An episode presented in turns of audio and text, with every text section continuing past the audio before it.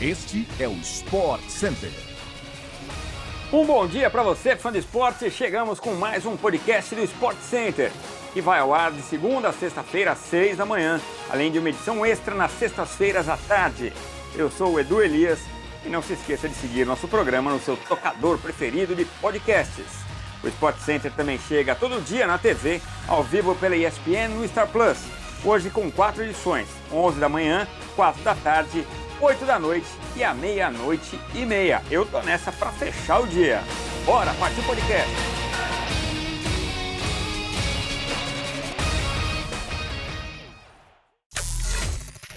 O Real Madrid venceu o Valência nesta quinta-feira no Santiago Bernabéu, em jogo atrasado da 17ª rodada do Campeonato Espanhol.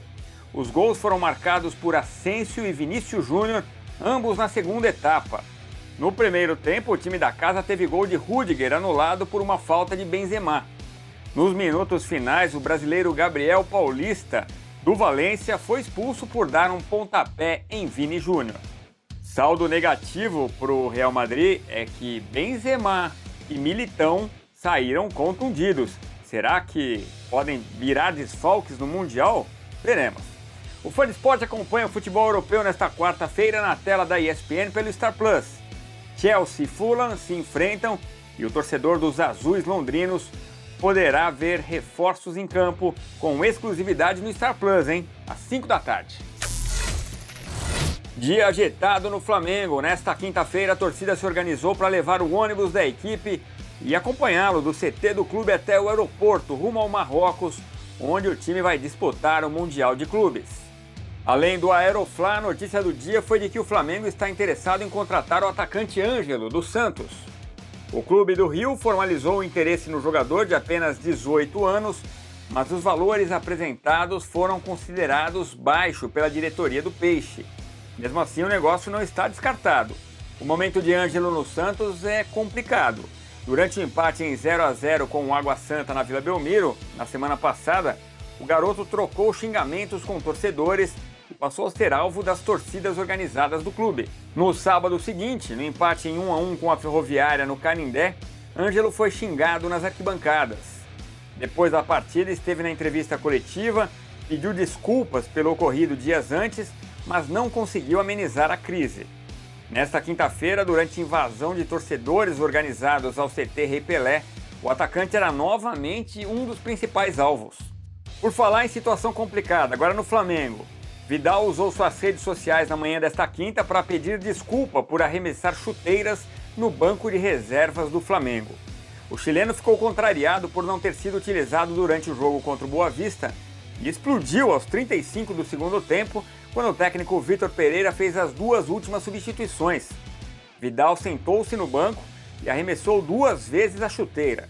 Ao seu lado estavam Thiago Maia, Felipe Luiz e Everton Ribeiro, que arregalou bem os olhos. Antes da partida, Vidal já havia se envolvido em uma polêmica. Numa live, o Meia se ofereceu para o Colo-Colo do Chile. A CBF, Confederação Brasileira de Futebol, prepara estudo para apresentar ao Conselho Técnico uma ideia da ampliação do número de estrangeiros por partida em competições nacionais. O tema entrou em pauta definitivamente depois da manifestação recente de alguns clubes do país. A ideia é analisar a questão sob a perspectiva do aumento do número de estrangeiros no futebol brasileiro nos últimos anos e levar aos clubes a deliberação e votação em conselho técnico ainda a ser marcado, de preferência antes do início das edições deste ano do Campeonato Brasileiro. A discussão original é de que suba de 5 para 7 estrangeiros relacionados por partida. Na última mudança, também provocada por clubes em 2013, válida a partir de 2014, o número saiu de 3 para 5 jogadores estrangeiros por partida no futebol brasileiro. O Palmeiras ainda mantém conversas para tentar a contratação de Michael, mas o calendário do Al Hilal, equipe do atacante de 26 anos, acabou atrapalhando o negócio. Isto porque o time saudita vai disputar o Mundial de Clubes, inclusive embarcou nesta segunda-feira para o Marrocos com o Michael.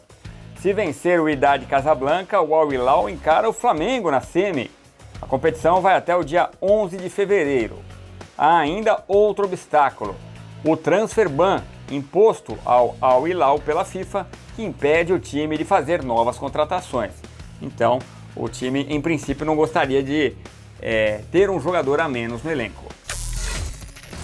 Chegamos ao fim de mais um podcast do Sport Center. Voltamos ainda hoje com a edição extra e a programação da semana no seu agregador favorito de podcasts. Obrigado pela companhia. Até mais. Tchau, tchau.